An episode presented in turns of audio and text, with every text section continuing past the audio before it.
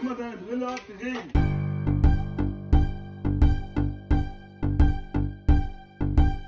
Bronzo Podcast.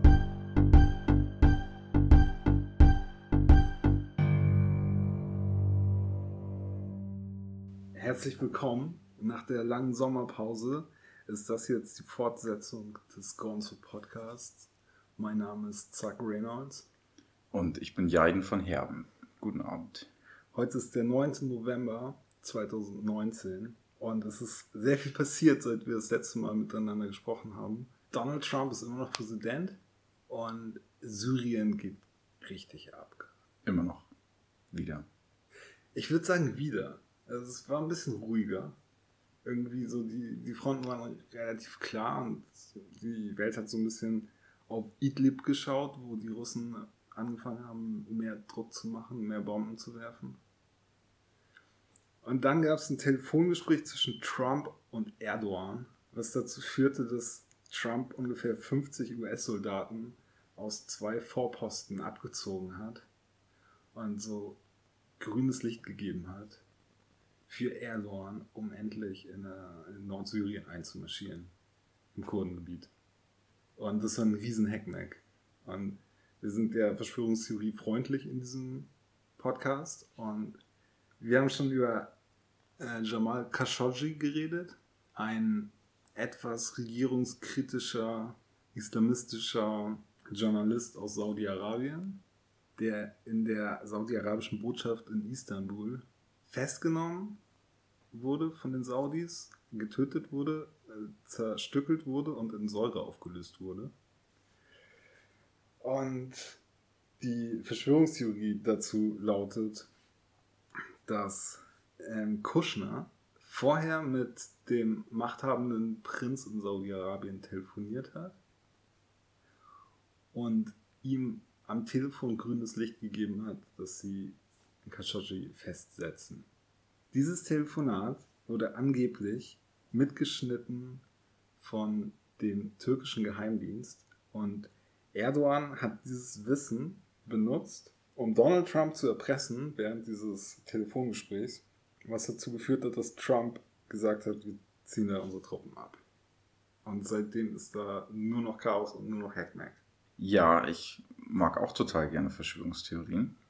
Die Frage, die sich mir dann stellt, ist, äh, warum jetzt, warum da den großen Trumpf spielen? Weil die Karte ist ja schon relativ lange im Spiel und da waren ziemlich viele Sachen mit Sanktionen im Gespräch und äh, während irgendwelche Reden vom Finanzminister, das glaube ich waren, wo Trump irgendwelche Sachen twitterte und sofort irgendwie ähm, Währungsverfall richtig krass und ähm, unterschiedlichste Zwiste, die vorher schon gewesen waren, ähm, wo eigentlich Erdogan die Karte hätte da schon spielen können. Ich glaube nicht, dass er so weit denkt zu sagen, so, ah, warte mal, ich kenne es nochmal, diesen, diesen äh, Syrien-Feldzug, da könnte ich das nochmal spielen.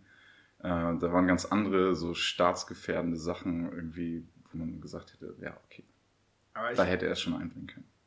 aber ich glaube, also das ist so innenpolitisch äh, in der, innerhalb der Türkei irgendwie zu betrachten, das Ganze. Ich glaube, der Druck auf Erdogan wächst enorm oder ist gewachsen. Ähm, es gab Bestrebungen aus seiner eigenen Partei heraus, sich abzuspalten, eine neue Partei zu gründen. Ähm, Davutoglu hat das irgendwie angestrengt.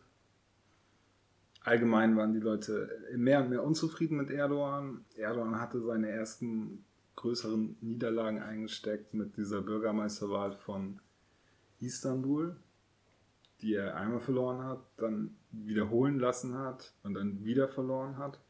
Und ich kann mir vorstellen, dass er diesen Move gebraucht hat, jetzt zu dieser Zeit. Und dafür dann diesen Trumpf gespielt hat. Ja, gar kein schlechter Anwand, vor allem, weil es natürlich ein Land ist, wo man sagt, okay, die sind sehr stolz auf ihr Militär und äh, stehen alle dahinter. Das ist ja ähnlich wie in den USA, sag ich mal so, was den Nationalstolz angeht. Und ähm, das ging ja auch wieder, das hat ja auch wieder Wellen bis nach Deutschland geschlagen und keine Ahnung, irgendwelche Fußballspieler, die den salutiert haben. Das war jetzt keine, ja, waren glaube ich, doch waren in der Nationalmannschaft, oder? Spieler, die äh, den salutiert haben. Was ich ein bisschen albern fand, weil, wie gesagt, also salutieren ist jetzt nicht äh, gleichzusetzen mit dem Hitlergruß oder sowas, wo man sagt, okay, das ist ein verbotenes Zeichen. Ähm, da war ganz schön viel Panikmache. Aber vom Ding her, ja, so ein, so ein Feldzug, also während eines Krieges wechselt man ja Präsidenten normalerweise nicht aus, das stimmt, ja. Vielleicht hat er es auch jetzt gemacht, weil jetzt gerade Trump so angegriffen ist. Also mhm. der hat wegen dieser Ukraine-Geschichte ziemlich doll unter Druck. Und das passt jetzt gut. Äh, ich glaube, jetzt gerade ist er angreifbarer deswegen als sonst. Ja. Und dieser Move war halt auch total unlogisch. Also warum sollte ein amerikanischer Präsident, nur weil er sagt, okay, wir möchten nicht mehr die Weltpolizei sein, irgendwie ähm, so eine völlig zu vernachlässigende Zahl an äh, Soldaten aus einem Gebiet abziehen, was sie damit gehalten haben, so mit mhm. Hilfe der Kurden. Also es war im Prinzip ähm, für die Amerikaner eine ziemlich entspannte Situation zu sagen, okay, wir haben da so ein paar Elitesoldaten und Leute, die ausbilden und so weiter und so fort, die irgendwie so kleine Militärbasen haben und ähm, warum hätte, warum hätte er die abziehen sollen? Ne? Vor allem diese Bilder. Und ich glaube, das, das äh, war wirklich ein richtig harter Schlag für Trump, so weil ich glaube, weiß nicht, ob er damit gerechnet hat, dass das so heftig ist, wenn er die Truppen da abzieht und da auf einmal russische Soldaten auf den, äh, auf den, amerikanischen, auf den amerikanischen Basen. so spazieren gehen und sich freuen, so wie, wie einfach das war. Ähm, das sind so Bilder, die die Amerikaner nicht gerne angucken. Ja, das, das hat richtig, richtig Wellen geschlagen. Also auch gerade in, in der republikanischen Partei. So. Also ich glaube, und die stand ja wirklich hinter ihm, das muss man ja wirklich sagen. Ne? Und ähm, ich glaube, in seiner eigenen Partei hat er sich damit sehr, sehr viele Feinde geschaffen. Ja, ich glaube, gerade die Republikaner, die Demokraten eigentlich auch, sind doch sehr russenfeindlich. ja, das auch, ja. Und diese Bilder, wie russische Soldaten so filmt durch so eine US-Basis laufen, filmen, wie der Kühlschrank noch voll ist mit den ganzen Cola-Dosen und den ganzen Scheiß.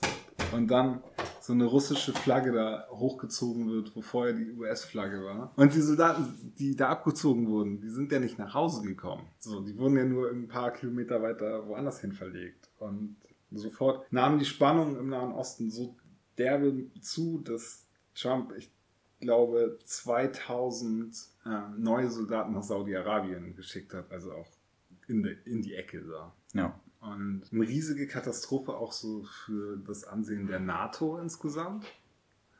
Weil eine NATO-Armee macht so einen völkerrechtswidrigen Einmarsch in ein friedliches Gebiet, unterstützt von Al-Qaida-Kämpfern. Das kommt nicht so gut.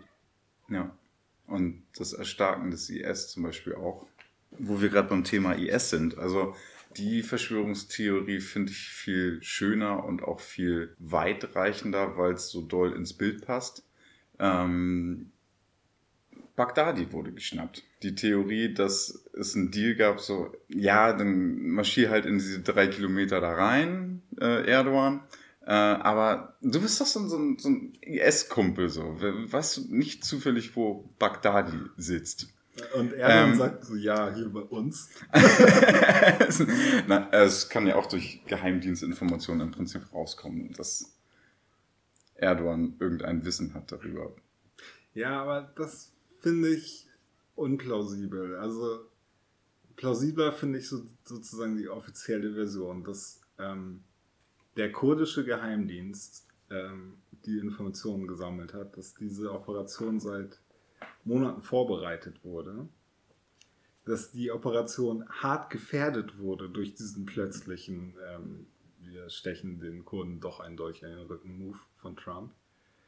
Und höchste ähm, Hochachtung vor den Kurden, die dann trotzdem noch diese Operation mit den Amis durchgezogen haben. Und die Amis haben wohl die Türken nicht vorher darüber informiert. Das Einzige, was sie denen wohl gesagt haben, ist, dass wir werden über euren Luftraum fliegen. Knallt uns nicht ab. Und bei der Operation waren, ich glaube, 70 Special Forces von den Amis involviert und nochmal 80 Leute von den Kurden. Und das ist vom kurdischen Gebiet aus geflogen worden und ähm, eine super Aktion. Und der Hund, der Held des Jahres, würde ich sagen. Trump hat ja den Namen des Hundes nicht verraten, aber es ist so durchgesickert, der heißt Conan. Und ähm, Erdogan hat sich gleich richtig doll darüber aufgeregt. Und danach gesagt, dass wenn die Amis irgendwelche Terroristen im Ausland jagen und töten, dann würde die Türkei das auch machen. Er hat dabei auf den äh, Führer der Kurden angespielt, der irgendwie eigentlich, also die Frage stand so im Raum, ob der nach Washington kommt und da mit den Amis spricht. Während Erdogan ankündigt, den im Ausland killen zu wollen. Also ich glaube, Erdogan war sehr gepisst von dieser Bagdadi-Aktion. Und hat jetzt irgendwie gesagt, er hätte ja schon so irgendeins, eine von den Ehefrauen von Bagdadi festgenommen, aber darüber würden die nicht so rumprollen und prahlen, wie die Amis das tun. aber ich finde das großartig, wie Trump so. Äh, ähm, Den Hund feiert und die Kurden basht, meinst du? wie, er das, wie er das gesagt hat dass Bagdadi geschnappt wurde. Ja. Also äh, es gibt so einen wunderbaren Zusammenschnitt, wie Obama erklärt, dass sie Osama bin Laden getötet haben und wie Trump erklärt, dass sie jetzt Bagdadi, Abu Bakr Bagdadi gekillt haben. Und ähm, ja, dass der sich versteckt hat wie ein Hund und dass er rumgeflennt hat, dass ihn fertig gemacht haben. Ja. Dass es dem Hund gut geht. Er wieder im Einsatz ist. Die letzten Informationen, die ich habe, ist, dass die Amis wieder da sind in der Region. Also auch an der Grenze zur Türkei stehen. Auch an so Gebieten, wo kein Öl ist, weil das war ja der nächste Move von Trump. Dann zu sagen, ja, wir lassen doch Leute da, die das Öl bewachen. Was nicht so gut ankommt in Middle East, glaube ich. Hm. Und wo du gerade über weitreichende Verschwörungstheorien erzählt hast, so, der Gewinner von diesem ganzen Scharmützel und Hackmack ist eigentlich Wladimir Putin. Immer. Immer. Und dass der Trump kontrolliert und ihm Befehle gibt, ne? also das ist eine sehr weit hergeholte Verschwörungstheorie und sehr krass. Also wenn das wirklich tatsächlich stimmt, das wäre übelst krass. Aber die ist manchmal so die plausibelste, das plausibelste Erklärungsmodell für die Welt. Ja. Ja, aber schon lange, ne? Also haben wir, glaube ich, Stunden schon drüber geredet, oder? Ja. Weil es auch die witzigste ist. Die witzigste Theorie ist. Ja. Und, Und sehr naheliegend, ja. In der Geschichte des KGB auf jeden Fall so der absolute Power-Move. die Türkei ist gerade grausam unterwegs. Äh, mit irgendwelchen Al-Qaida-Kämpfern, die sie da ein bisschen in die Zähne bewaffnet haben. Unter anderem auch so mit deutschen Panzern, habe ich gehört. Was auch irgendwie komisch ist. Die Kunden können einem echt leid tun. Wirklich ganz toll. Also die hatten eine friedliche Region und von der JPG kann man halten, was man will. Und das sind auch Marxisten, die haben auch irgendwie komische Methoden und so. Aber es war einigermaßen okay alles da. Und jetzt da totales Chaos. Die syrischen Truppen da, werden auch irgendwie von türkischen Einheiten beschossen. Wobei türkische Einheiten in diesem Zusammenhang wohl eher diese Al-Qaida-Leute meint. Nichts ist da geklärt. Es gibt da keinen wirklichen Waffenstillstand. Es geht da fröhlich weiter. Totales Chaos und völlig undurchschaubare Situation.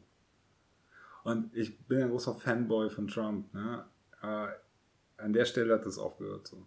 Also ich glaube, alles Positive, was er jemals irgendwie gemacht hat mit seiner komischen Art, äh, das ist nicht mehr aufzuwiegen gegen die Fehler, die er da macht. Und ich glaube, es kommt auch nichts mehr Gutes. Ich glaube, der Drop, Drops ist gut. Ja, vor allem jedes Mal, wenn er innenpolitisch irgendwie angeschlagen, bedroht wird, macht er halt irgendwelche krassen Chaos-Aktionen irgendwo weltweit. Ja, und es ist eigentlich so eine Zeit, wo man sich so ein bisschen darauf konzentrieren müsste, es so einen Zusammenhalt zum Beispiel der NATO gibt oder es irgendwelche Strategien gibt, äh, wirtschaftlich, wie wir miteinander umgehen und ja, unterschiedlichste Sachen, die man eigentlich bearbeiten müsste. Abgesehen von dem ganzen Entertainment. Also ich finde es immer noch unterhaltsam. Ich finde Trump immer noch sehr unterhaltsam, aber. Ähm, nächstes Thema vielleicht. Mhm. Im Anschluss daran, internationale Lösungen für Probleme. Annegret Kramp-Karrenbauer ist in die Presse gegangen und hat gesagt, er soll eine Schutzzone in Nordsyrien einrichten. Absolut nicht abgesprochen, wohl mit niemandem. Und ähm, Heiko Maas ist dann in die Türkei geflogen, hat sich mit dem türkischen Außenminister dahingestellt und sich darüber lustig gemacht. Das ist auch so das allerletzte. So, das geht gar nicht. Also die beiden kommen aus unterschiedlichen Parteien, sind in derselben Koalition und dann muss man sich nicht mit Türken dahinstellen und also Seitenhiebe auf die Verteidigungsministerin loslassen als Außenminister. Das ist völlig amateurhaft. Das, das geht gar nicht. In keinster Weise. Naja, das auch. Ich meine, von Annegret Kramp-Karrenbauer war das auch total stümperhaft, sowas zu sagen. Ich meine, welche Machtposition hat Deutschland denn militärisch in der Welt? Quasi null. Und da sind ähm, Kräfte am Werk so. Und das ist die umkämpfteste Zone auf dem ganzen Planeten, militärisch und äh, so machtpolitisch.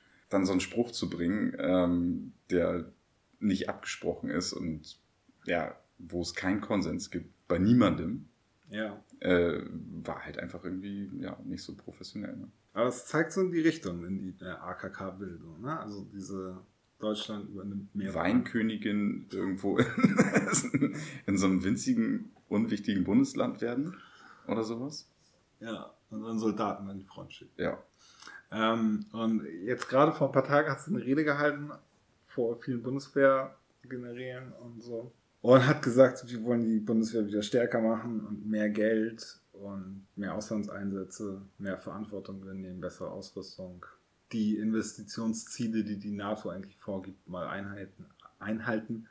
Und danach hat Scholz sofort gesagt, nee, ist nicht. Dem hat er rausgestrichen. Zu Annegret Kramp-Karrenbauer, mein Fazit ist, die ist politisch jetzt schon tot. Ja. Äh, Die wird nichts mehr. Also die wird nicht Kanzlerkandidatin. Ich glaube, ich glaube, Merz wird Kanzler. Bin da wieder überzeugt. Welche anderen Optionen gibt es denn? Also, dass die Grünen alles übernehmen. Aber das, das glaube ich auch nicht. Ja, eine Umfrage ist auch was anderes als ein Wahlergebnis, glaube ich. Ja. Und die Grünen legen sich bis dahin auch noch selbst, glaube ich. Nächstes Thema: Bitte, ja. Cannabis. Entwicklung in Deutschland. Gerne. Es geht voran. Also ähm, erstmal die Hanf-News fangen jetzt immer an mit so Stellenausschreibungen. Das, das finde ich super. Regelmäßig, wenn man die guckt, gibt es irgendwelche neuen abgefahrenen Stellen, die man in irgendwelchen Thinktanks oder Interessensverbänden besetzen kann. Die Branche wird immer professioneller und es ist jetzt das erste, äh, die erste ähm, Halle eröffnet worden, die von einem kanadischen Unternehmen betrieben Hanf in Deutschland anbaut. Wann war das? Vor ein, zwei Wochen. Mhm. Cool. Die haben da irgendwie, ich weiß nicht, vier Meter dicke oder 40 Zentimeter dicke Stahlbetonwände, irgendwie, dass man sich stundenlang da durchbohren muss, um an das Gras zu kommen, was da drin ist. Die Toiletten haben eigene Grinder, die alles, was man da reintut, irgendwie nochmal zerhäckseln, bevor es dann in die Kanalisation geht. Super viele Sicherheitsmaßnahmen und alles. Aber es ist ein Anfang. Wenn ich so durch Supermärkte gehe, ne? alles ist voll mit irgendwelchen Hanfprodukten. Also so, das ist man so ein Cannabisblatt auf irgendwelchen. Ähm, Ja, was war das Neueste, was ich jetzt gesehen habe? Hier diese ähm, Leibniz-Keksriegel gibt es jetzt mit Hanfsamen. super. Und so direkt im Nörgelbereich an der Kasse. Nochmal schnell mitnehmen, so einen Hanfriegel. Ja, cool. Das letzte, was ich gesehen habe, waren so Hustenbonbons mit Zitrone und Hanf. also ich glaube, Ja, es etabliert sich gerade so ein bisschen. Ne? und wir haben eine neue Drogenbeauftragte, Bundesdrogenbeauftragte. Ich habe eben nochmal nachgeguckt, die haben leider den Wikipedia-Eintrag ein bisschen äh, abgeändert. die ersten drei, vier Wochen stand drin, dass sie äh, trotz mangelnder Qualifikation Drogenbeauftragte geworden ist, wie ihre Vorgängerin. Äh, das, ich glaube, das ging 50 Mal hin und her, dass jemand das dann wieder korrigiert hat und dann wieder hin und her. Aber ich glaube, jetzt haben sie am Ende irgendwie aufgegeben und es nicht nochmal korrigiert. Wir können in 10 Minuten nochmal gucken, aber ähm, Sie hat jetzt auch ein besseres Standing, glaube ja, ich, stimmt. von der, in, in der Kiffer-Community. So. Also sie hat gesagt, sie geht offen an diese Themen ran.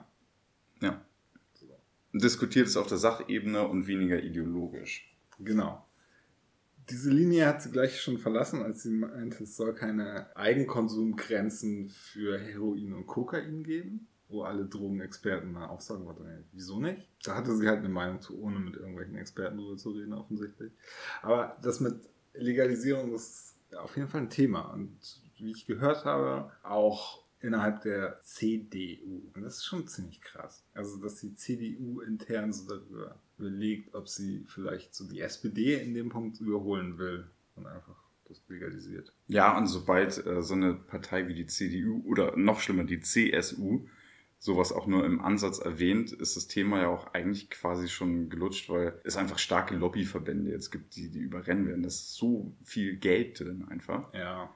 Also mhm. das haben wir ja schon vor Monaten gesagt. So, ne? Der Lobbydruck ist mittlerweile so gut, äh, so hoch, da sind so viele Milliardenkonzerne hinter, die das pushen wollen. Die Politik, so korrupt sie ist, wird sich dem nicht widersetzen können. Ich schätze mal, das Thema ist dann durch mit der nächsten Bundestagswahl. Auch gerade wenn die Grünen so, so stark werden. Ne? Und was jetzt auch passiert ist, ähm, dass so ein Amtsrichter, der auch dafür ähm, bekannt ist, dass er immer wieder Legalisierung fordert. Der hatte drei Fälle jetzt, wo Leute mit Cannabis äh, vor Gericht standen. Bei einem Fall weiß ich nicht, was da passiert ist, aber bei zwei Fällen auf jeden Fall hat er das dem Bundesverfassungsgericht vorgelegt. Oder er ist noch dabei, dem das vorzulegen, also den Text zu schreiben. Es gibt vom Deutschen Handverband und anderen Verbänden gemeinsam so eine Vorlage für so eine Verfassungsklage die mit Juristen ausgearbeitet ist. In der neuen juristischen Wochenzeitschrift, so dem wichtigsten Juristenmagazin quasi, also so einer wissenschaftlichen Fachzeitung, hatten die riesige Anzeigen geschaltet, so über eine Seite mit so einem schönen grünen Hanfblatt. Da pushen die ganz schön viel und ich glaube, diese Verfassungsklage an der Stelle ich glaube, die wird Erfolg haben. Also es wird lange dauern, aber ich glaube, die wird Erfolg haben. Und dann, wenn das Verfassungsgericht sagt, man kann das nicht verbieten eigentlich, auch gut. Finde find ich schön. Ja, Dito. Okay, ähm, E-Zigaretten? Ja, ähm, auch von unseren neuen Drogenbeauftragten so, ähm, ist sofort dann ähm, auf das äh, E-Zigaretten-Bashing dann eingestiegen so. Also ich weiß nicht, ob du das mitbekommen hattest, aber es gibt halt irgendwie äh, Fälle in den USA, wo Menschen gestorben sind, viele Menschen gestorben sind, ähm, irgendwie an irgendwelchen Liquids, die sie illegal auf der Straße gekauft haben, wo ähm, unterschiedlichste Substanzen drin waren und äh, unter anderem auch THC, muss man sagen. So. Also das wäre der Grund, warum die es auf der Straße gekauft haben. Ähm, das wäre das Verkaufsargument quasi. Nein, nein, du kannst in Amerika kannst du auch äh, Liquids mit THC oder anderen Hanfderivaten kannst du da auch legal kaufen. In New York nicht, wo diese Fälle hauptsächlich waren. Ja. Aber das war ein Grund, weswegen Leute das gekauft haben, ja, dass da THC drin war, aber es war gepanscht wohl mit irgendwelchen anderen Sachen und die Leute sind halt einfach äh, Lunge kollabiert, gestorben, fertig aus. Und irgendwie in Deutschland ähm, wird das sofort verzerrt und genommen für, okay, E-Zigaretten sind äh, tödlich.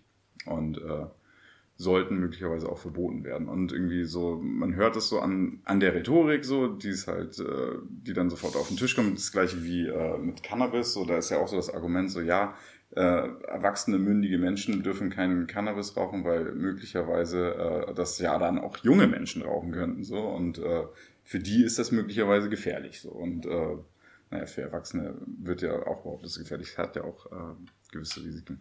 Ähm, naja, auf jeden Fall ähm, ist es so, dass ja irgendwie jetzt zur Zeit auch so die Bundeszentrale für gesundheitliche Aufklärung sagt, könnte gefährlich sein, ist nicht erwiesen, ähm, nicht aufhören mit Rauchen äh, und äh, das als Substitution nehmen, sondern ganz aufhören mit Rauchen. Und ja, das ist zum Beispiel die, das britische Gesundheitsministerium ist da viel weiter. Die sagen halt einfach, ja, wenn man aufhören möchte mit Rauchen und irgendwie das dafür nehmen kann, sofort machen, sofort aufhören mit Rauchen. Es gibt richtig gute Studien aus äh, England, Langzeitstudien mit äh, vielen Teilnehmern, die halt einfach beweisen, dass wenn das so ist wie in Europa, dass halt äh, nur Sachen äh, drin sind, die quasi Lebensmittel echt sind. Man kann so ein Liquid zum Beispiel einfach so trinken und es passiert nichts mehr. Das sind halt halt Aromen, die für Lebensmittel zugelassen sind. Das sind äh, das Glycerin und äh, das Einzige, was da gefährlich dann ist, ist Nikotin. Wenn man da was reinmacht, muss man ja nicht machen.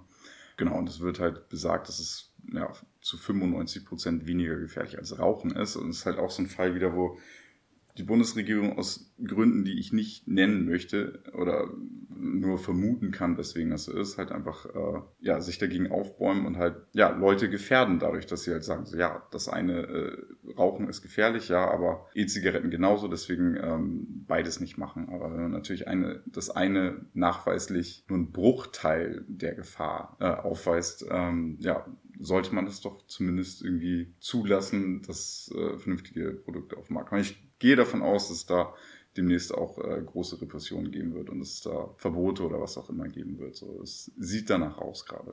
Und äh, äh, da baut sich gerade auch eine Lobby auf, eine, eine Dampferlobby, weil es wird immer beliebter so. Es ist natürlich irgendwie ähm, relativ attraktive Alternative zum Rauchen, weil es halt irgendwie ähm, man die gleichen Rituale behalten kann, es trotzdem lecker schmeckt und irgendwie sieht zwar nicht sexy aus, aber es ist zumindest irgendwie so ein Ersatz, der weniger Gefahren birgt und mehr Spaß macht als Rauchen zum Beispiel. Also für mich ist das total unverständlich, dass manche Politiker der Meinung sind, dass sie den Alltag der Menschen an so einer Stelle so sehr regulieren müssen und dass sie sich da einmischen müssen. Also in meinen Augen ist es einfach grundsätzlich nicht Aufgabe des Staates, sich zu entscheiden, ob sowas jetzt gut ist oder nicht. Ja, da haben wir im Prinzip ja schon hundertmal drüber geredet. Es gibt ja tausend Arten, wenn man sich irgendwie schaden möchte, was man da machen kann. So, ne? Und irgendwie man hat das Recht dazu, sich zu schaden, wenn man es möchte. Und E-Zigaretten sind äh, gefährlicher als nicht E-Zigaretten. So. Und ähm, das ist zum Beispiel auch so eine Sache, wo man sagt, ja, ist ja auch logisch. Aber wenn man das machen möchte, dann sollte man alles Mögliche machen können. So, ne? Ja, schade, dass die Politik nicht so ist, wie ich das will. was haben wir noch? Thüringen. Ja, das bitte. wunderschöne Bundesland im Osten. Ja. In Thüringen war eine Wahl, die ist nicht so ausgegangen wie die etablierten Altparteien. Kann man das sagen oder ist das AfD-Slang? Das ist AfD-Slang, ist aber okay. Okay, äh, ähm, die, die Standardparteien sozusagen. Die Parteien Also Volksparteien kann man nicht mehr sagen. die Parteien der demokratischen Mitte hätten sich das nicht so gewünscht, wie es angekommen ist. Die SPD hat richtig übelst verloren. Die CDU hat auch verloren. Die Grünen waren auch nicht erfolgreich, muss man ganz klar sagen. Die FDP ist in so einem heftigen Wahlkrimi irgendwie mit, ich glaube, am Ende 80 Stimmen oder so, knapp über die 5%-Hürde Und es wurde noch, zwei, das war erst zwei Wochen nach der Wahl klar, oder?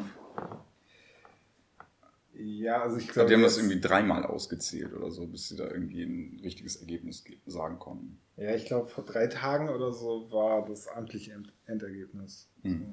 Und die Linken und die AfD bei, ich glaube, beide so 30. 24, Oder? 24 Pro- 25 Prozent. Kann das sein? Ja, sowas viel auf jeden Fall.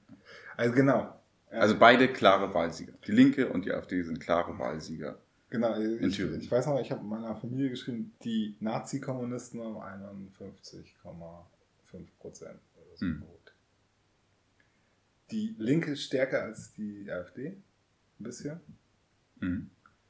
Und jetzt ist die Frage, wie es da weitergeht. Von vielen Leuten, zum Beispiel von diesem Zentrum für politische Schönheit, wird so ähm, angenommen und verbreitet, dass der CDU-Mann eine Minderheitsregierung machen will und sich mit den Stimmen der AfD wählen lassen will zum Ministerpräsidenten. Also, dass der von der AfD toleriert wird, obwohl die nicht, nicht sagen, dass sie jetzt irgendwie eine Koalition sind. Und andere Leute sagen, man müsste als Parteienspektrum der Mitte irgendwie eine Minderheitsregierung machen. Dann könnte man auch jemanden aufstellen als äh, Ministerpräsidenten, weil beim dritten Wahlgang ähm, reicht schon so eine einfache Mehrheit. Also du musst nicht über 50 Prozent kommen oder so, sondern du musst einfach das beste Wahl, also das beste Ergebnis haben dann.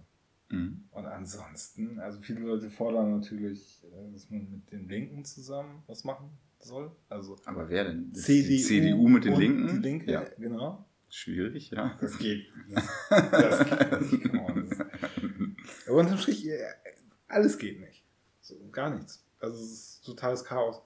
Ich finde, auch wegen Demokratie. Ja, aber zum Beispiel die, ähm, obwohl das passt auch nicht ganz, ne? Also, aber ähm, die Linke und die AfD passt super zusammen, finde ich. Ja. Das ist das gleiche Mindset. Das sind äh, einige Sachen, die, wo die unterschiedliche Meinung haben, aber das Mindset ist gleich. Und die Art, äh, die Herangehensweise ist komplett gleich, oder? Ja, also ich kann mir auch vorstellen, vielleicht nicht in dieser Wahlperiode, aber dann in der nächsten, dass es darauf hinauslaufen wird. Und in anderen Ländern äh, ist das ja auch Italien. teilweise eine Liebesheirat, zu sagen, ja, okay, Ja. nehmen wir halt die beiden äußersten Ränder und probieren was Neues aus. Ja. Aber ich finde, also, wenn Thüringen so scheiße wählt, dann haben sie auch eine scheiß Regierung verdient. Ja. Also das ist der, der Sinn von Demokratie eigentlich, oder? Aber ich kann mir vorstellen, dass es einfach endlos lange dauert und dass es dann Neuwahlen. Also das Schlimmste, Und was man wirklich machen kann, ist, ist eine. Koalition mit allen außer der AfD und äh, den Linken. Weil das zum einen nochmal die, ähm, würde, die beiden stärkt, Ja, genau, das würde die stärken in der nächsten Wahl. zum anderen nochmal die schwächt, weil die Leute auch irgendwie, glaube ich, also es ist auch zum Beispiel nicht mein Demokratieverständnis zu sagen, so um jeden Preis äh, irgendwelche Konstellationen rauszubasteln, damit irgendjemand nicht drankommt, der gewählt wurde. Wenn die Leute, also man, man kann, die können ja wen wählen, sie wollen. So, und wenn sie die Linken wählen wollen und die ähm, haben im Prinzip einen Wahlauftrag, einen Regierungsauftrag, dann lass sie doch regieren. Und wenn ähm, das nur mit der AfD geht, dann lass sie doch mit der AfD regieren. Äh, warum sollte man sich, ich meine, wenn man da so gegen ankämpft irgendwie, dann macht man die nur stärker auf Dauer. Und ähm, ich meine, die linke Regierung in Thüringen ist nicht, nicht so links, also im Prinzip so wie die Grünen in, in Baden-Württemberg. Ist jetzt auch nicht, machen auch keine grüne Politik in dem Sinne. Ähm, Ja. Und äh, das ist ja nicht so, dass es irgendwie eine Außenseiterpartei ist da, sondern die, die haben ja schon regiert. Und auch nicht, nicht so, dass man sagt, okay, jetzt äh, da fahren jetzt nur noch Trabis oder irgendwie, das ist irgendwie großes Chaos oder so, sondern das, ja. Also du bist da sozusagen linkenfreundlich, ja? Bist- Nö, überhaupt nicht. ich sag, äh, das ist Demokratie und das ist die logischste Variante. Wa- Was, was soll denn alles sein? Also das- das Schlimmste, was ich mir vorstellen kann, ist wie gesagt so eine, so eine Riesenkoalition aus allen Parteien, außer den beiden, die gewählt wurden. Weil das, äh, wenn ich zum Beispiel jetzt äh, eine von den Parteien gewählt würde, ähm, gewählt hätte, wäre ich ziemlich pisst dann, so wenn das genaue Gegenteil dabei rauskommt. So, ne? Und ähm, ja, das ist einfach nicht mein Demokratieverständnis, dann zu sagen, um irgendwie rudern und um jeden Preis irgendwie nur, damit die nicht drankommen. So, das keine Ahnung. Mir ist ziemlich Wurst, welche Regierung, Regierung in Thüringen dran ist. Ja, dann kann man ja sagen, äh, es gibt da einfach so eine linke Minderheitsregierung. Mehr nicht. Also, Ich bin auch großer Freund von Minderheitsregierungen. Ich finde, das müsste man viel mehr machen, weil dabei halt Sachthemen bearbeitet werden und äh, man sich Mehrheiten holen muss. Und das heißt für mich immer, dass dabei äh, das Logischste am Ende rauskommt bei. Klar werden da auch Deals mitgemacht, so dass man sagt, okay, ja, äh, ich stimme bei dem Thema dabei, wenn das Thema bearbeitet wird im Gegenzug und so weiter und so fort. Gibt es ja auch, äh, werden dann auch schön Deals gemacht. Aber im Endeffekt äh, muss man dann eine vernünftige Politik machen. Man kann nichts äh, durch, äh, ja, so durchboxen irgendwie, äh, was eigentlich nicht gewollt ist. ja. Also man muss mehr Sachpolitik machen, kann weniger ideologiegesteuerte, ähm, abgehobene Politik machen. Okay. Also wenn ich jetzt gerade darüber nachdenke, ist es vielleicht wirklich das Beste, wenn Rot-Rot-Grün, die ja vorher da die Regierungskoalition, Ja. Wenn die eine Minderheitsregierung machen und wenn Ja. dann einfach die CDU sagt, okay, wir wurden nicht gewählt, die AfD, was auch immer die sagt, und es dann so durchgeht. Ja, das, das Schlimme, also äh, ich muss eine Sache so ein bisschen äh, revidieren. Ähm, ist mir doch nicht egal, äh, wer da an die Macht kommt, weil äh, Bernd Höcke dann einen großen Anteil an dieser Koalition bringen würde. Und das ist halt ein, ja, der ist halt einfach krass antisemit. Ne? Das ist eigentlich, ähm, Ja, also das wollte ich auch noch weil sagen. das ist Zum wirklich Beispiel- richtig schlimm, ne? Also und auch wie die damit umgehen, wie die damit kokettieren und äh, damit auch ihre Wähler irgendwo herkriegen, so, ne? Also mit wirklich so offenem, ja, so, so NS-Rhetorik zum einen und halt so Antisemitismus. Das finde ich wirklich, das finde ich erschreckend, so, ne? Ja, also äh, Man kann ja sagen, was man möchte, aber einige Sachen sind einfach, die sind durch, so. da Vielleicht- braucht man nicht drüber reden. Vielleicht sage ich jetzt was äh, völlig Falsches aus purer Unwissenheit, so, weil ich einfach mal so ins Blaue reintippe, aber ähm, zum Beispiel der Landesverband der AfD in Bremen ist möglicherweise einfach nur eine sehr konservative, ein bisschen rechtslastige Partei. So. Mhm. Ne, kann man vielleicht irgendwie noch so. Geht vielleicht noch irgendwie so im äh, demokratischen Spektrum klar. Weiß ich nicht. Kann, kann ich mir vorstellen, dass das so ist. Ja. Das war jetzt gerade mit Bremen, das weiß ich nicht. Ja. Aber in Thüringen die AfD ist einfach nur so eine pure Nazi-Partei. Heftig, ne? Wie so, die hat die NPD da, glaube ich, komplett einmal wegabsorbiert. Ja. Und Höcke ist Nazi. Richtig doll Nazi. Ja, ganz so stimmt. Neonazi der übelsten Sorte. Und also mit denen kann man. Das absolut Problem ist, dass das auch die, die AfD, Entschuldigung, dass ich unterbreche. Nee, Ja, Ende. wenn die CDU auch nur solche Überlegungen anstellt, also wenn die Ja, CDU ja, Überlegungen ja, anstellt, mit der Landesgruppe von Bremen irgendwas zu machen, okay. Das ist euer Ding, so. Ist bestimmt nicht gut für euch, aber davon wird Deutschland nicht untergehen. Aber wenn man was mit der Thüringer AfD macht, dann gehört die CDU mit abgeschafft.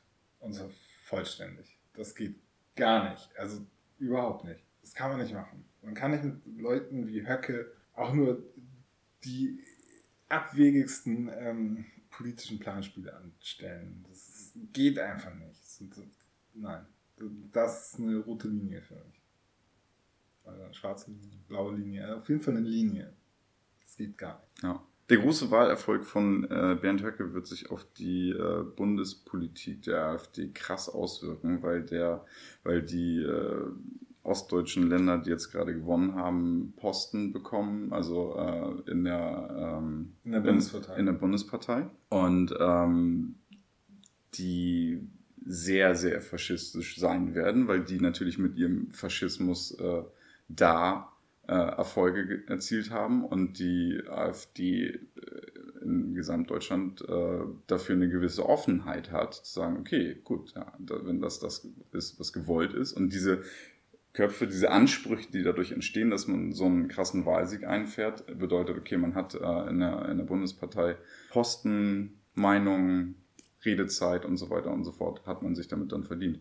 Und ich glaube, dass die AfD deutlicher nach rechts rücken wird, noch dadurch. Das kann ich mir auch sehr gut vorstellen. Aber komisch, also dass die Rechten immer noch so viel Erfolg haben in Deutschland. Weil diese, diese ganze Flüchtlingswelle-Problematik und so, das ist doch eigentlich, das ist doch eigentlich fast schon durch. Ich glaube nicht für alle, ne? Also in meinem täglichen Leben, äh, man darf halt einfach nur keine Nachrichten lesen. in meinem täglichen Leben hat das keinen keinen Stellenwert so. Also die Flüchtlingskrise ist in dem Sinn vorbei. Also, was man beachten sollte, ist, okay, was macht man bei einer nächsten Fl- Flüchtlingskrise oder wie geht man gesamteuropäisch mit dem Thema um und so. Das, das sind für mich persönlich wichtige Themen, weil, ja, haben wir auch zu Genüge dis drüber diskutiert, dass äh, dadurch einfach Europa kaputt geht durch irgendwelche Alleingänge oder so. Da muss man sich halt einfach besser abstimmen und halt einfach sagen, okay, ja, da muss man eine Mehrheitslösung in Europa finden, wofür es Offenheit gibt. Ich habe Ikea-Regale bestellt. Wir hatten so eine, so eine Wand mit Billigregalen Ja. bestellt. Und die wurden halt zu uns geliefert. Ja. Und dann war da so ein junger Syrer, der diese ganzen Sachen hochgeschleppt hat Ja. zu uns im dritten Stock. Ich glaube nicht, dass der gut bezahlt wurde. Ja, das sind so Jobs, ne? Ja, Das wird kein Deutscher machen. ja. Die würden dann lieber zu Hause rumhängen, heulen und Hartz IV bekommen, glaube ich. Ja, oder alle Amazon-Fahrer. Ja. Ja. Also, ich glaube, Deutschland nutzt sich schon ganz gut aus, die Leute, die jetzt hier sind. So, ne? So ist es nicht, Ja. glaube ich. Also, Ja. Was man halt weiß, nicht- Die meisten haben auch einen Job. Ja. Und Äh, was mir so ein bisschen äh, leid tut, ist die äh, Polizei. Äh, in der Polizei möchte ich nicht sein. Also was ich zum Beispiel äh, tatsächlich zwischendurch mitbekomme, sind äh, so ähm, die Polizei Twitter, die Polizei haut in sozialen Netzwerken Sachen raus. Ähm, auch so im, im regionalen Bereich informiert die Bevölkerung, was passiert. Und äh, da da sehr, sehr häufig äh, hier in diesem regionalen Umkreis Sachen drin vorkommen, sprich, ja, keine Ahnung, äh, die sagen jetzt ja immer dazu, entweder eine, eine Nationalität, wenn jemand irgendeine Straftat begangen hat, äh, oder zumindest irgendwie eine Richtung, woher die Person kommt, einfach so, weil sonst die Nachfragen kommen und ähm, da da sehr regelmäßig halt vorkommt, keine Ahnung, Syrer, dies, das, jenes hat, äh, jenes welches, äh, Vergewaltigung, Messerstecherei, dies, das gemacht. Ähm, die Kommentare darunter sind schon, und ich glaube nicht, dass es hauptsächlich äh, Leute sind, die irgendwie ähm, AfD-Klientel sind oder so, sondern es ist halt einfach so, ähm, man da, wenn man Zeitungen liest und sich darüber informiert, kommt es halt immer noch jeden Tag. Und das ist halt schon so ein bisschen so, das ist Normalität geworden, das muss ich schon sagen. Das ist so ein bisschen bei uns angekommen. Wenn man sich darauf fixiert, glaube ich, kann man schon sagen, das wäre eine Sache. So, das hat sich so ein bisschen verändert. So. Ja, also, es, äh, also was, so, was so Gewalt und Sexualverbrechen angeht, äh, im kleinen Bereich ist es, glaube ich, schon, es hat sich Deutschland äh, schon verändert. Auch gerade der, also das Leben von so einem Polizisten hat sich, glaube ich, auch total verändert seit 2015, das muss man schon sagen. Also ich glaube nicht, dass es komplett spurlos an Deutschland vorbeigegangen ist, aber jetzt, ja, keine Ahnung. Ich, da ist jetzt nichts dabei, wo man sagt, okay, jetzt man müsste das komplette politische System komplett umwerfen, äh, deswegen oder irgendwas so, wo man sagt, okay, da muss man schon wirklich sehr frustriert sein, um, um das zum Anlass zu nehmen. Aber ähm, ja, also es keine Auswirkungen hat auf Deutschland, würde ich jetzt auch nicht sagen. Ja, also natürlich, wenn du jetzt, okay, die Zahl ist vielleicht ein bisschen hoch, aber eine Million Leute aus echt schwierigen Gebieten hier hast, ja. so aus Kriegsgebieten, die alle ihre Traumata haben und so. Ja. Natürlich hat das so auf solche Sachen Auswirkungen. Und natürlich gibt es dann vereinzelt mehr Gewalt und so. Das, da muss man sich nichts vormachen. So. Und das ist auch ziemlich eine äh, naiv linke Sicht oder so, wenn man versucht, das wegzudiskutieren oder so tut, als sei das nicht da. Ich, ja. ich glaube, die richtige ähm, Antwort darauf ist zu sagen, okay, erstmal ähm, trotzdem war es vielleicht ja. wichtig und richtig, diese Leute aufzunehmen. Natürlich, ja. Es gab, keine Alternative dazu, das muss man tatsächlich so sagen. Zweite richtige Sicht wäre dann, das wirtschaftlich zu analysieren. So. Ja. Welche Vorteile Und was sich wirklich verändert hat, Gesetze haben sich extrem verändert. Es gab einen ganze, ganzen Schwall von Gesetzungsänderungen seit 2015, das muss man auch sagen. Jetzt in letzter Zeit nicht, nicht mehr so extrem gefühlt so, aber. Ja, aber es ist auch so, glaube ich, so ein hilfloses Ding von so ein Rudern einfach nur, ne? auf irgendwas zu reagieren. Zum Beispiel ja. darauf, dass die AfD stark wird. Wir ja. machen jetzt ein paar Law and Order Gesetze und aus meiner Sicht alle Gesetze, die gekommen sind, sind nur schwachsinnig. Wirklich schwachsinnig. Zum ja. Beispiel jetzt diskutieren die irgendwie Gesetze, die härtere Strafen, wenn man Sanitäter im Dienst angreift. Ja. So ein Scheiß, weißt du, es gibt dafür Gesetze, die kann man auch hart auslegen. Und man mhm. kann dir, wenn jemand eine Körperverletzung macht, äh, gegenüber seinem besoffenen Schulfreund oder gegenüber eines Sanitäters im Einsatz, haben die Richter da schon so ein großes Spektrum, wie sie den Fall bewerten können. Da ja. muss man nicht noch irgendwie so einen Scheiß dazu schreiben. Ja. Irgendwelche komischen Spezialgesetze, die aber wenn genau das passiert, dann bitte härtere Strafen. Das ist ja. aus juristischer Sicht völliger Scheiß. Mhm ich habe jetzt hier erstmal Donald Trump stehen und wir haben nicht so richtig über das Impeachment-Verfahren gesprochen. Hm. Und seit geraumer Zeit äh, sagen wir immer wieder, okay, das ist jetzt der Scheiß, den, an den ähm, wird Trump scheitern. Das ist jetzt das Ende für Trump. Jetzt ist Trump richtig unter Druck. Jetzt ist Trump kurz davor, seine Macht zu verlieren. Immer wieder, immer wieder denken wir das, sagen das. Und irgendwann ist uns das auch selber aufgefallen, dass das so ein sich wiederholendes Pattern ist. Aber ich glaube, jetzt tatsächlich, diesmal ist es anders.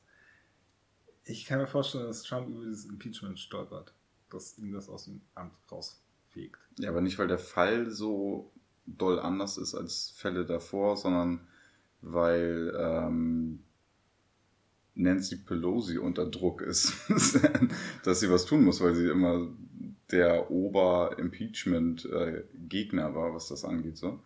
Ähm, weil die Demokraten keinen, also die Chancen, dass so ein Impeachment durchgeht, sind relativ gering und die Chancen, dass ähm, das für die Demokraten vor so einer Wahl extrem schädlich sind, sind auch hoch. Aber ähm, zum einen sind, glaube ich, einige Republikaner jetzt auch der Meinung, Strich zum Beispiel äh, Syrien, Syrien ähm, dass es vielleicht eine ganz gute Idee wäre, den doch loszuwerden. Ähm, ja. Also, ich glaube, ja. Ähm, die Demokraten haben das ja schon äh, durch dieses Haus gepusht. Das ist jetzt im Senat. Also es wurde im Haus schon so beschlossen und jetzt beschäftigt der Senat sich damit weiter. Mhm. Und ich glaube, was Trump richtig fertig machen wird, ist, dass er da aussagen muss vor dem Senat. Also er wird zu den Vorwürfen befragt im Senat, ohne Redenschreiber, ohne Skript, ohne Anwälte. Und alles, was er da sagt, wird so gewertet, wie wenn er es unter Eid sagt. Also er darf den Senat nicht irgendwie anlügen. Und, und das ist technisch unmöglich. genau, ich glaube, daran wird das scheitern. Und ich glaube, wenn er, wenn er das nicht schafft, äh, also Quatsch, wenn, wenn Trump es schafft, das zu überleben, äh, dann wird er wieder gewählt. Ja, oder es steht ja auch noch nicht fest, wer sein Gegner ist. Also je nachdem, also wenn das wirklich. Ich leg nicht fest. Michael Bloomberg wird sein Gegner. Okay, interessant. Ein Milliardär aus New York, der da Bürgermeister war, der diesen Bloomberg TV auch macht und so. Und äh, der hat jetzt vor, ich glaube, fünf Tagen gesagt, dass er kandidiert. Und ich glaube, es wird, wenn, dann wird das ein Rennen zwischen ihm und Trump. Ja, Biden ist so ein bisschen verheizt durch die ganze Ukraine-Geschichte, ne? Ja, und weil er ein Mädchen anfasst im Fernsehen. Kleine Mädchen. Immer so komisch betatscht worden. Oh Gott, oh Gott, er macht es schon wieder. Ja. Ähm, Hillary Clinton ist durch. Bernie Sanders wird es, glaube ich, auch nicht. Jeffrey Epstein hat sich selbst nicht getötet? Nee. Nee, glaube ich auch nicht. Niemand glaubt. Interessant. Ist das besser für Trump oder besser für die ähm, Clintons? Ich finde, die Frage ist, was wissen die Russen darüber? Und wann steht was auf Wikileaks? Apropos Wikileaks, die bringen gerade Julian Assange um. Ne? Also das, dem geht's richtig schlecht. Der bekommt keine ausreichende Versorgung. Und das ist ein übles Spiel, was sie da mit ihm spielen. Die Games machen glaube ich, fertig. Ja. Die Welt im Großen und Ganzen. Ich würde jetzt noch ein Thema ansprechen. Und zwar, äh, wir haben hier ein paar Mal über Bitcoin geredet. Mhm.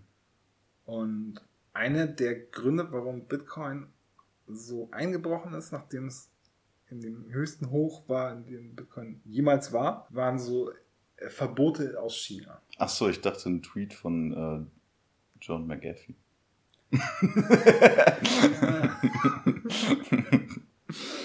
ähm, China hat Mining verboten. China hat irgendwie Bitcoin Exchanges verboten und so. Und jetzt gerade machen sie so einen komplett 180 Grad Turn und sagen, okay, Mining wird erlaubt sein, äh, Exchanges werden erlaubt sein und äh, wir bringen noch dieses Jahr unsere eigene Kryptowährung raus. Das ist ein ziemlicher, das ist ein ziemlicher Burner. So, ich würde sagen, das heizt die Entwicklung des monetären Weltsystems nochmal richtig an. Weil es gab ja diese Entwicklung, dass Facebook gesagt hat, sie wollen ihren eigenen Coin rausbringen, Libra. Das hat riesige Wellen geschlagen. Jetzt die Chinesen und ich würde wetten, das dauert nicht mehr ein Jahr und dann stehen die Pläne, dass die EZB sowas rausbringt und dass die Amis irgendwas machen, denke ich auch. Also das wird spannend zu beobachten sein. Super, super spannend. Das war's. Mehr habe ich nicht zu sagen. Ich glaube, ich glaube, wir haben alles gesagt. Ja. ja. Gut, dann bedanke ich mich fürs Zuhören. Die nächste Folge hoffentlich schneller. Und allen Zuhörern noch einen schönen Tag, Abend oder einen guten Morgen. Danke, tschüss.